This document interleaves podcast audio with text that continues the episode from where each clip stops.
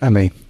Convido os irmãos e as irmãs presentes, amigos, visitantes, quem tiver sua Bíblia em mãos, a abrir o livro de 1 Crônicas, é, capítulo 13. Eu vou ler na versão NVT, nova versão transformadora.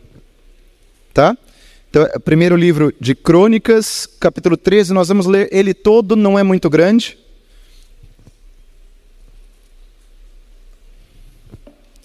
Vamos ler assentados, mas com toda reverência à palavra de Deus, porque Deus fala ao nosso coração. Quem não tem a Bíblia impressa ou no celular, ela vai estar projetada ali. Obrigado, Cíntia. Diz assim a palavra do Senhor. Davi consultou todos os seus oficiais, incluindo generais e capitães do seu exército. Em seguida, dirigiu-se a toda a comunidade de Israel e disse: Se vocês estiverem de acordo e se for da vontade do Senhor nosso Deus, enviemos uma mensagem aos israelitas por toda a terra, incluindo sacerdotes e levitas em suas cidades, com suas pastagens, para que se unam a nós. É hora de trazermos de volta a arca de nosso Deus, pois descuidamos dela durante o reinado de Saul. Toda a comunidade concordou, pois o povo entendeu que era coisa certa a se fazer. Então Davi convocou todos os israelitas, desde o ribeiro Sior, no Egito, ao sul, até o Lebo Amate, ao norte, para trazerem a arca de Deus que estava em Criate Jearim. Davi e todo Israel foram a Baalá, de Judá, também chamada de Criate Jearim, a fim de buscar a arca de Deus, junto à qual era invocado o nome do Senhor que está entronizado entre os querubins. Puseram a arca de Deus numa carroça nova e a levaram à casa de Abinadab. Uzá e Aiô uh, guiavam a carroça. Davi e todo Israel se alegravam diante de Deus com todas as suas forças, entoando cânticos e tocando todo tipo de instrumentos musicais, liras, harpas, tamborins, símbolos e trombetas. Quando chegaram à ira de Nacon, os bois que puxavam a carroça tropeçaram e Uzá estendeu a mão para segurar a arca. A ira do Senhor se acendeu contra Uzá e ele o matou por haver tocado a arca. E Uzá morreu ali mesmo, na presença de Deus. Davi ficou indignado porque a ira do Senhor irrompeu contra Uzá e chamou aquele lugar de Pérez Uzá, como é conhecido até hoje. Davi teve medo do Senhor e perguntou: Como poderei levar a arca do Senhor? Assim, transferiu a arca do Senhor para a cidade de Davi. Em vez disso, levou, não transferiu, né? Em vez disso, levou-a para a casa de Obed-edom, na cidade de Gate. A arca do Senhor ficou na casa de Obed-edom por três meses, e o Senhor abençoou a família de Obed-edom e tudo o que ele possuía. Palavras do Senhor. Amém? Que Deus fale ao nosso coração nesta manhã, por sua imensa misericórdia e por seu desejo santo de se comunicar conosco. Nessa semana eu pude testemunhar algumas é, ocasiões em que o nosso querido pastor Matias foi homenageado, ou foi lembrado, ou foi condecorado de alguma forma por irmãos e irmãs da igreja. E foi uma, uma bênção para eu estar ao lado dele uh, nesses momentos em que essas situações aconteceram, me senti profundamente uh, lisonjeado. E eu quero destacar duas ocasiões. Uma foi ali uh, na célula do G-Conte. Quem nos visita a célula do G-Conte é um grupo da terceira idade ou da melhor idade. E eles teceram algumas palavras ao pastor Matias. Uh, e o outro foi na quinta-feira de noite, na liderança dos líderes de célula, auxiliares e supervisores, em que algumas pessoas tiveram a oportunidade de trazer algumas palavras uh, para o pastor Matias e dizer como a vida e o ministério dele inspiram as pessoas e são instrumentos de Deus para revitalizar a esperança. Amém? Nesses quatro anos, nossa esperança foi revitalizada, não foi? E o servo, o reverendo Matias, foi um instrumento, e para nos rememorar o chamado ao discipulado. Quantas vezes nós escutamos o pastor Matias falar: somos discípulos e discípulas que fazem discípulos e discípulas de Jesus. É? Eu desfrutei desses momentos. Hoje nós vivemos mais alguns momentos de dádiva. Celebramos batismo infantil, batismo de adultos, integração de pessoas no corpo de Cristo, festa no céu. Celebramos a Eucaristia, a ceia do Senhor, momento em que lembramos o alto preço que Jesus pagou para que nós pudéssemos ter vida e vida em abundância.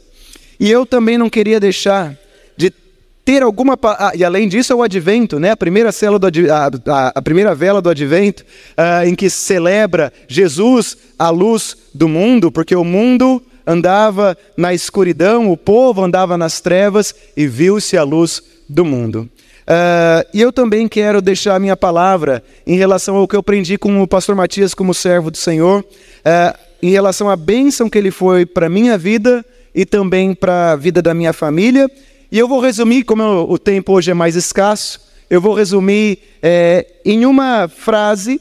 Se tem algo que marcou a minha vida na caminhada breve, caminhando com o pastor Matias, é o temor que ele tem por Deus. É o temor que o pastor Matias tem por Deus. O pastor Matias é um homem que teme ao Senhor e isso lhe é imputado como expressão da graça de Deus sobre a vida dele, e eu também quero essa graça de Deus sobre a minha vida. Eu quero ser um servo que teme ao Senhor. Ao longo desse ano, Deus me ensinou a temer mais a Deus, ao santo nome de Deus, através da vida do pastor. Assim, Deus tem me preparado para o próximo ano, levando-me a temê-lo mais e mais. Se tem uma marca que eu posso compartilhar com a igreja, com quem está em casa acompanhando, dessa transição que nós temos vivido, não são as técnicas, não são os projetos, não são as ideias que o pastor tem, de modo algum desmerecendo, mas é poder testemunhar como ele teme a Deus. E isso tem me ensinado muito. Por isso eu escolhi o texto de 1 Crônicas 13. Porque Davi aprendeu também e teve uma oportunidade de aprender a temer mais a Deus e ao santo nome de Deus. E aí eu vou contar a história para vocês, uma história complicada que vai mostrar como Davi aprendeu sobre o temor a Deus. A história desse aprendizado do rei Davi está relacionada à Arca da Aliança. Eu não sei se todo mundo conhece a Arca da Aliança, mas a Arca da Aliança era um objeto sagrado para o povo judeus, construído na época de Moisés, pela vontade de Deus, seguindo as medidas oferecidas e dadas pelo próprio Deus, para ser um objeto sagrado, na presença do qual ele, o Senhor, se manifestaria. Deus falou com Moisés, Paulo, na presença da arca, em Números capítulo 7, verso 89. Deus revelou a sua glória na presença da arca através de nuvem e de fogo. A arca ela ficava no tabernáculo, que era uma tenda e ela era móvel. E as pessoas não tinham acesso à arca, porque a arca representava essa presença de Deus que caminha com o seu povo. Então, mesmo no Antigo Testamento, Deus estava preocupado em mostrar para o povo que ele estava com eles. E a arca era esse símbolo de temor, de poder, de manifestação, e o rei Davi sabia disso, porque o rei Davi conhecia a história de Moisés, a história do povo no deserto. A arca, ela entrou na terra prometida, Carlos, com Josué. E a arca ela entra de uma forma muito respeitosa, cruzando o Rio Jordão. O Rio Jordão ele se abre, a arca ela vem e ela tem ali quase que um tapete vermelho para entrar, pelo temor que eles tinham. Josué era muito cuidadoso nessa, nessa condução, e sempre que eles tinham batalhas para tomar a terra prometida, né, porque tinham povos ali, a arca estava na batalha, porque a arca garantia vitória para o povo de Deus. Lembra da história de Jericó, quando as muralhas caíram? Quem estava lá no campo da batalha durante as sete voltas? A arca. A pedido de quem? De Deus. A arca é esse poder de Deus, ordenado por Deus, da vontade de Deus, sob a medida de Deus, para mostrar que Ele é presente mesmo no Antigo Testamento, quando Jesus ainda não tinha morrido na cruz do Calvário. E o povo tinha temor em relação a isso. Quando o rei Davi decidiu trazer a arca para Jerusalém, é porque ele queria reunir ali as doze tribos de novo. O ministério de, de Saul não foi um ministério profícuo e ele queria, Carlos, a unidade. Ele queria reunir as doze tribos, por isso que ele vai quase até o Egito, ele vai quase ali à Mesopotâmia, ele reúne a todos nesse objetivo de trazer a arca. Até aqui, queridos irmãos e irmãs, está tudo bem. A intenção do coração do rei Davi é correta. Mas a intenção correta deve andar junto com os procedimentos corretos. O erro de Davi foi na execução e não na intenção do coração dele. A arca estava numa casa. Eu sei que está um barulhinho ali gostoso, mas vamos ficar o máximo aqui comigo, tá bom? A arca estava na casa de Abinadab, na cidade de Kiriat Jearim. Abinadab, assim como meu pai, era pai de três homens: Eleazar, Aiô e Uzá. Quando os israelitas tinham perdido a guerra, na época do sacerdote Eli, a arca foi tomada por um povo vizinho a Israel, que ficava próximo ao Mediterrâneo. Eles eram do litoral. Os, os, quem sabe? Mais alto? Filisteus. Os filisteus tomaram a arca. Esse poder de Deus, Rod, esse poder designado por Deus, sob medida de Deus, que trouxe vitórias ao povo, eles perderam a arca e ela foi levada para os filisteus. Pior coisa, eles levaram para um templo de Dagon, que era uma das divindades dos filisteus, uma divindade talvez a principal. Quando eles colocam a arca, ela fica em frente à grande estátua de Dagon e ela cai por duas vezes aos pés da arca da aliança. E aí eles começam a perceber que eles estavam brincando com fogo, que eles tinham tomado, Manuel, uma atitude irresponsável, os filisteus, desrespeitando Deus de Israel. E Deus envia uma praga. Alguns estudiosos da, da, da, da Bíblia vão dizer que era peste bubônica, não dá para saber. Mas o fato é que muita gente morreu. E os filisteus começaram a ficar com medo dessa tal da arca e falaram: leva embora, leva embora daqui. E ela ficou passando, né, Tiago Mal? De casa em casa, de cidade em cidade, ninguém querendo aquela persona não grata, que era a tal da arca. E até que ela chega à casa de Abinadab, ela fica lá pelo menos 20 anos. E aí já em Kiriat Jearim, terra de Israel. Mas Davi, quando assume, são logo os primeiros atos de Davi, ele fala: vamos trazer a arca porque ela representa essa unidade das doze tribos. A intenção é boa, do. A intenção é boa. E aí, a intenção dele é trazer a arca para unificar o povo de Deus, e ele sabia da importância uh, de poder conduzir essa arca até Jerusalém. Agora veja, na lei dada a Moisés, Deus estabeleceu o modo de manuseio da arca, designado a tribo de Levi, os levitas, uma das tribos, tinha um jeito certo, eles não poderiam encostar diretamente na arca, eles tinham duas hastes que eram usadas para erguê-la, e os levitas deveriam carregá-la nos ombros. Josué sabia disso quando trouxe a arca do deserto para a terra prometida, já o rei Davi não se atentou a essas palavras do Senhor. E aqui eu vou fazer uma pausa antes de continuar a história. Nosso temor a Deus deve estar tanto na intenção do coração, quanto na obediência nos procedimentos. Honramos a Deus quando o respeitamos. Jesus vai dizer que aquele que o ama, ama os seus mandamentos. João 14, 21 diz assim: Quem acolheu os meus mandamentos e os observa, esse me ama. Ora, quem me ama será amado por meu Pai, e eu o amarei e me manifestarei a ele. Deus se manifesta com quem o ama, não só na boa intenção do coração, quando eu canto louvores, quando eu sinto uma, um arrepio, mas nos procedimentos. Eu temo o Senhor também nos procedimentos da minha vida diária.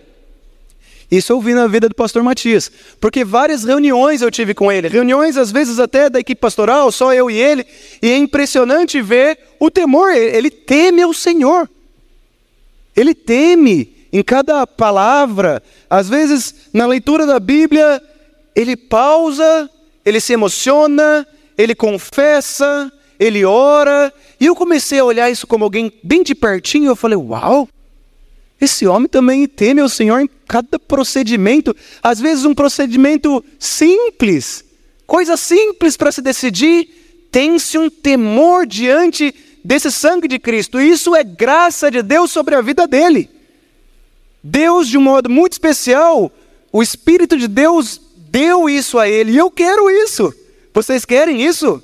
Esse temor no procedimento? Pois bem, Josué e aqui eu vou fazer um parênteses só para ir para Josué, depois eu volto para Davi. Josué ele liderou o povo para entrar na terra prometida. E sabe o que ele fez? Ó, oh, até a música parou, graças a Deus. Ele instruiu que as pessoas não se aproximassem da arca. Josué 3,4. Mantenham a distância de cerca de 900 metros entre vocês e a arca. Não se aproximem.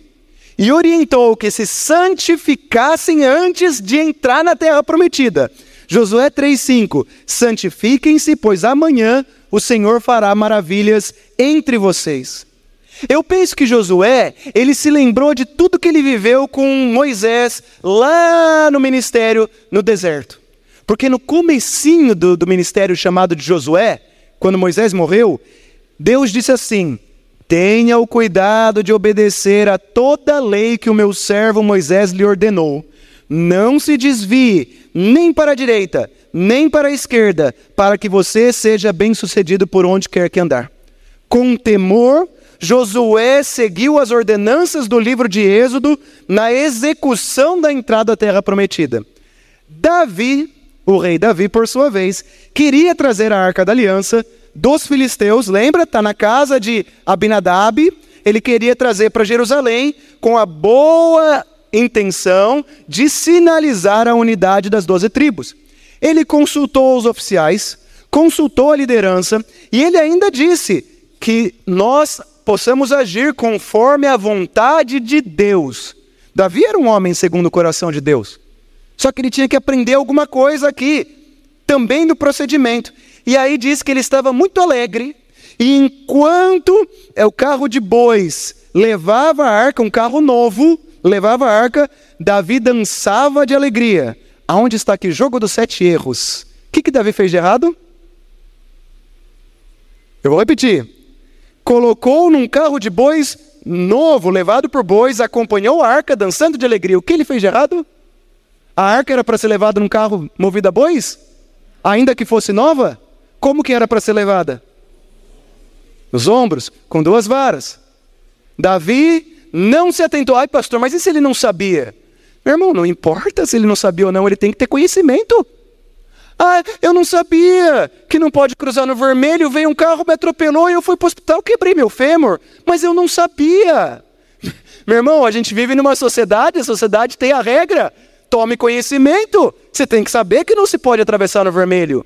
Então, esse eu não sabia já revela preguiça, ou às vezes descuido, ou às vezes imprudência no cuidado com as palavras do Senhor, que são revelação suficiente e plena para nós. Davi estava feliz. Eles viviam uma, atmosfera de festividade que margeava a frivolidade. Davi e todo Israel se alegravam diante de Deus com todas as suas forças. Veja, agora vem um pouquinho de hebraico, porque faz a diferença aqui o hebraico.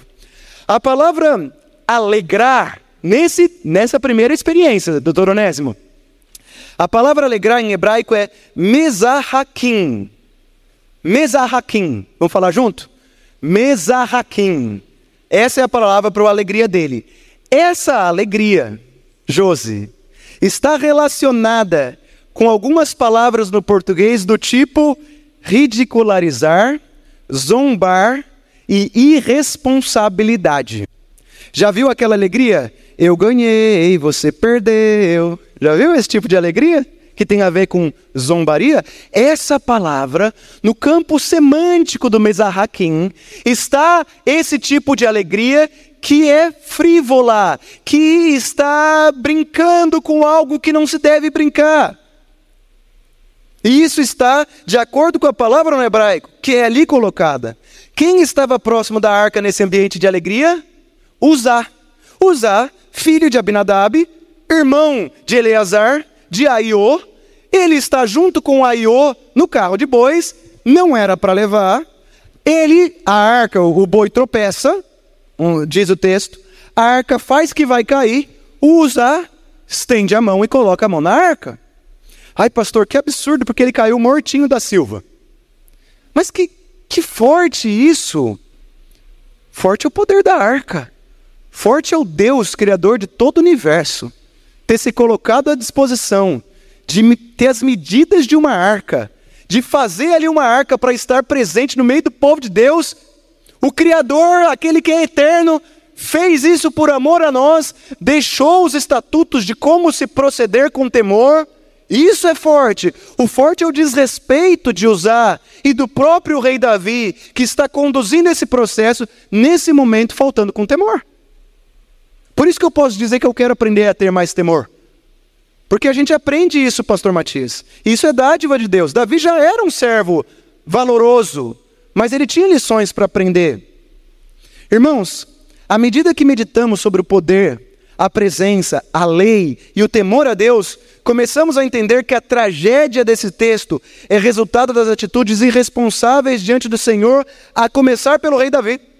A postura adequada na presença de Deus é o temor. Como cristãos que vivemos o tempo todo na presença de Deus, porque a presença de Deus não está mais numa arca, mas está no Espírito Santo de Deus, que vive em mim e em você, e nós estamos o tempo todo, Giano, diante dessa presença valorosa que pelo sangue de Cristo nos alcançou.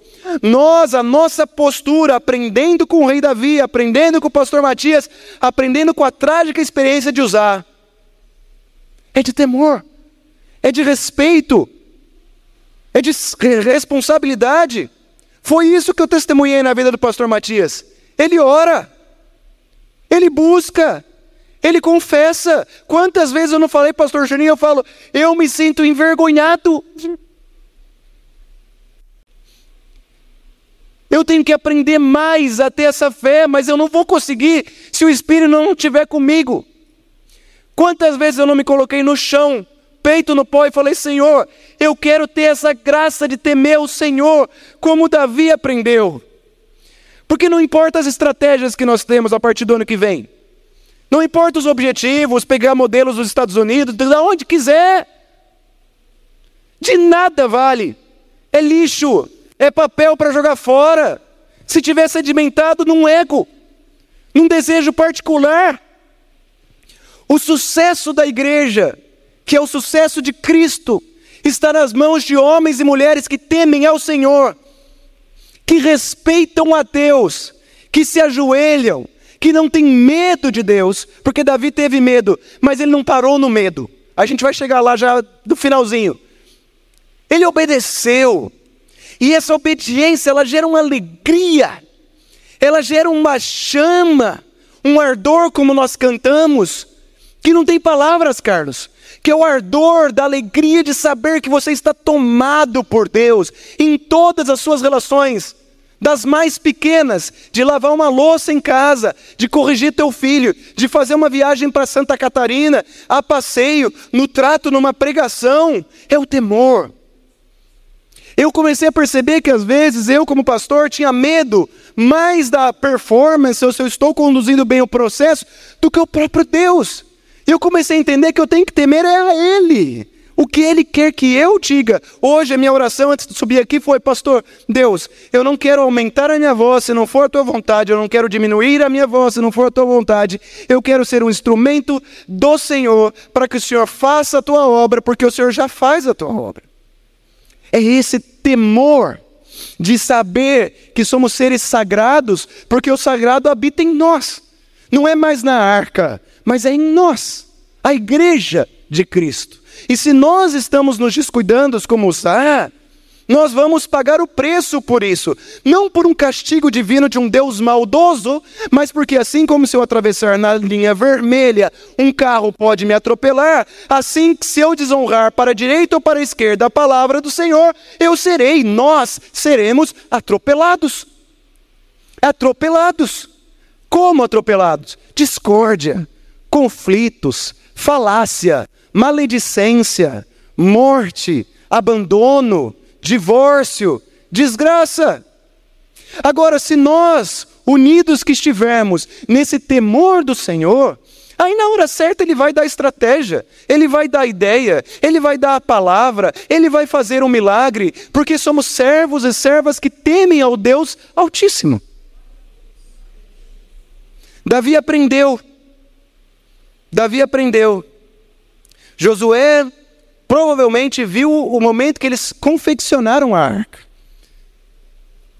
Eles viviam no deserto adorando a Deus. O rei Davi, por algum momento, ele não percebeu as ordenanças quanto ao procedimento no manuseio da arca. E o que acontece depois? Ah, e aí eu fiz uma frase de efeito aqui, para a gente pensar. Força, porque usar, eu, vocês sabem que eu gosto de ficar pesquisando. Usar significa força ou coragem. Se fosse Uzi, seria minha força, minha coragem. E aí eu pensei, Pastor Matias, força sem temor não tem valor. Força sem obediência não tem valor. O pregador, que é forte nas palavras, mas que não teme a Deus, de nada vale. O líder de célula, o auxiliar, o que for, força, competência cognitiva, eloquência, capacidade de diálogo, os dons que a gente tem, de nada vale, sem o temor a Deus, porque usar que significa força não tinha temor e o fim dele trágico foi a morte. No contexto de Números 3, 5 a 10, quando Deus dá as ordens para o manuseio da arca da aliança, ele chama os levitas para guardar e proteger a arca. Os levitas deviam guardar, deveriam, isto é, proteger o serviço que diz respeito a Arão no que tange as funções a serem exercidas no tabernáculo. Esse trabalho incluía desmontar, carregar, remontar e cuidar da tenda da reunião. Davi, agora eu estou indo para o final, ele aprendeu isso. Davi aprendeu o segundo livro de Samuel, capítulo 6, verso 9 a 11. E ele mudou de atitude. Primeiro ele falou com Deus: Senhor, como que eu poderei trazer essa arca? Ele entendeu. E aí ele foi entender a lei. Agora, olha como que foi no capítulo 15, verso 16, Carlos. Como que foi a segunda tentativa de Davi? Porque Davi aí, quando começou a temer o Senhor mais cuidadoso, ele trouxe a arca em definitivo. E o final foi feliz. Ele conseguiu. Olha o que diz 1 Crônicas 15, é, 27 e 28. E Davi vestiu um manto de linho fino, assim como também todos os levitas que carregavam a arca, dessa vez com a vara. Os músicos e os cananias, chefe dos músicos. E Davi vestia também o colete sacerdotal de linho, e todo o Israel acompanhou a arca da aliança alegremente. Rod, a palavra alegre aparece de novo. Mas dessa vez não é mais mesarrakim. Dessa vez o verbo em hebraico é sinchá ou sinká. E eu tenho aqui em hebraico, quem quiser depois eu passo. E esse verbo para alegre, essa alegria, no campo semântico já transliterado para o português é júbilo, regozijo e plenitude. Que tipo de alegria você tem vivido no Senhor?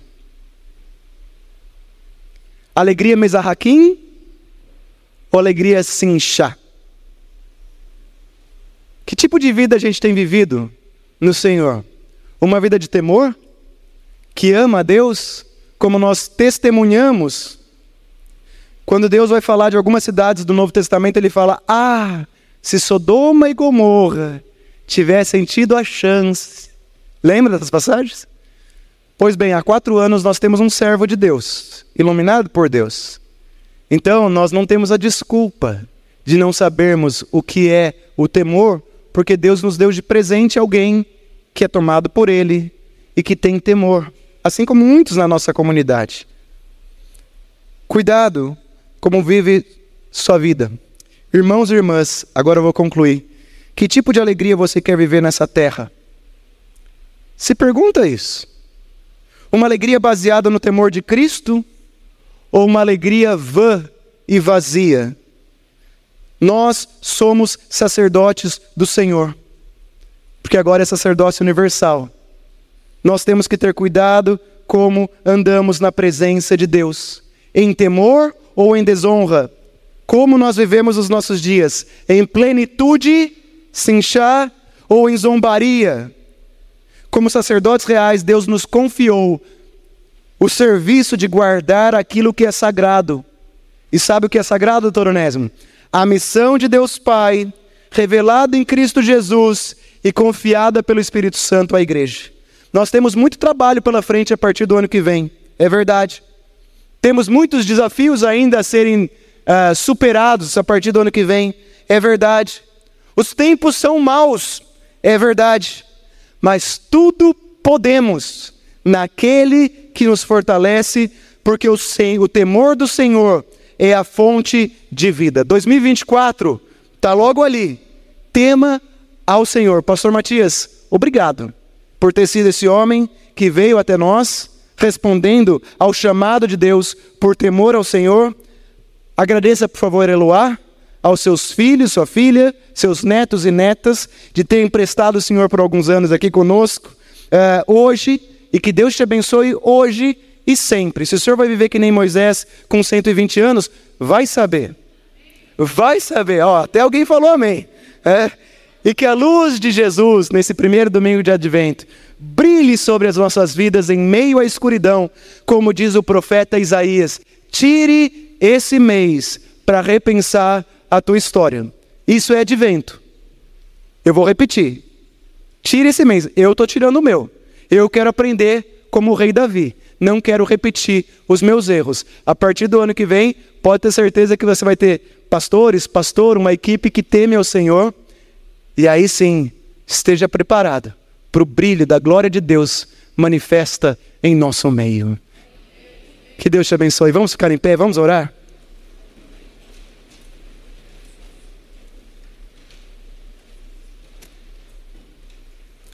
Coloque teu coração na presença de Deus.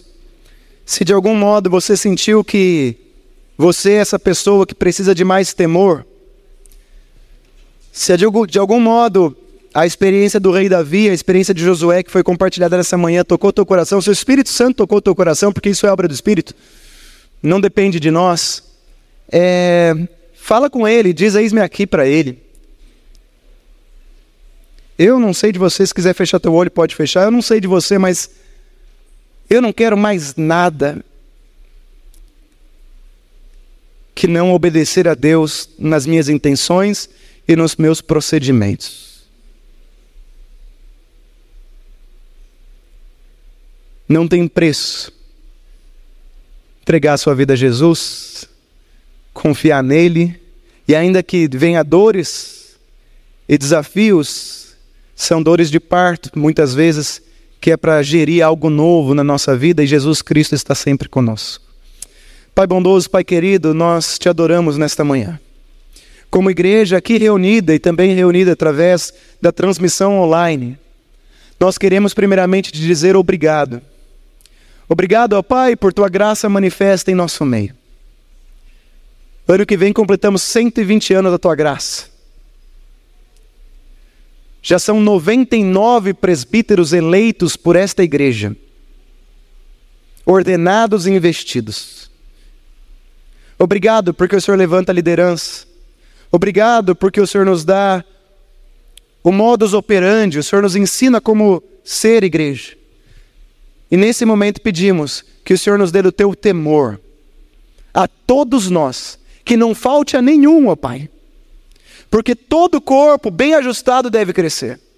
Desde a criança que foi batizada hoje, a Manuela, ao mais idoso entre nós, nós desejamos ardentemente, como igreja, ser uma igreja que teme ao Senhor e que está preparada para aquilo que o Senhor tem para nós. Queremos ser o odre novo. Não traga mais pessoas entre nós se nós não estivermos, ó Pai, crescendo na tua presença. Não traga mais pessoas entre nós porque nós buscamos por um motivo vão, mas que seja por temor ao Senhor. Abençoa as famílias dessa igreja.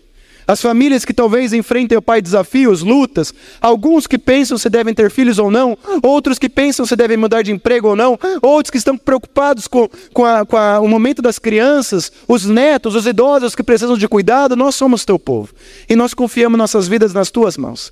E nós acreditamos e descansamos. E nós te louvamos pela vida do teu servo, pastor Matias, e o abençoamos. A ele e a Eloá. E desejamos um fim de ano maravilhoso na tua presença. E um 2024 frutífero. Frutífero, Pai. Que o Senhor nos conduza e que nós possamos ter a graça de testemunhar a tua presença manifesta entre nós, curando, libertando, transformando, sendo bênção. Nós te adoramos e oramos em nome de Jesus. Amém. E que a bênção do Senhor Deus Pai, Deus Filho e Deus Espírito Santo esteja com você, meu irmão, com você, minha irmã, com toda a tua casa e com toda a tua parentela, com todos os cristãos e cristãs espalhados pela face da terra, hoje pelos séculos sem fim. Amém. Deus abençoe, bom período de advento. Amém.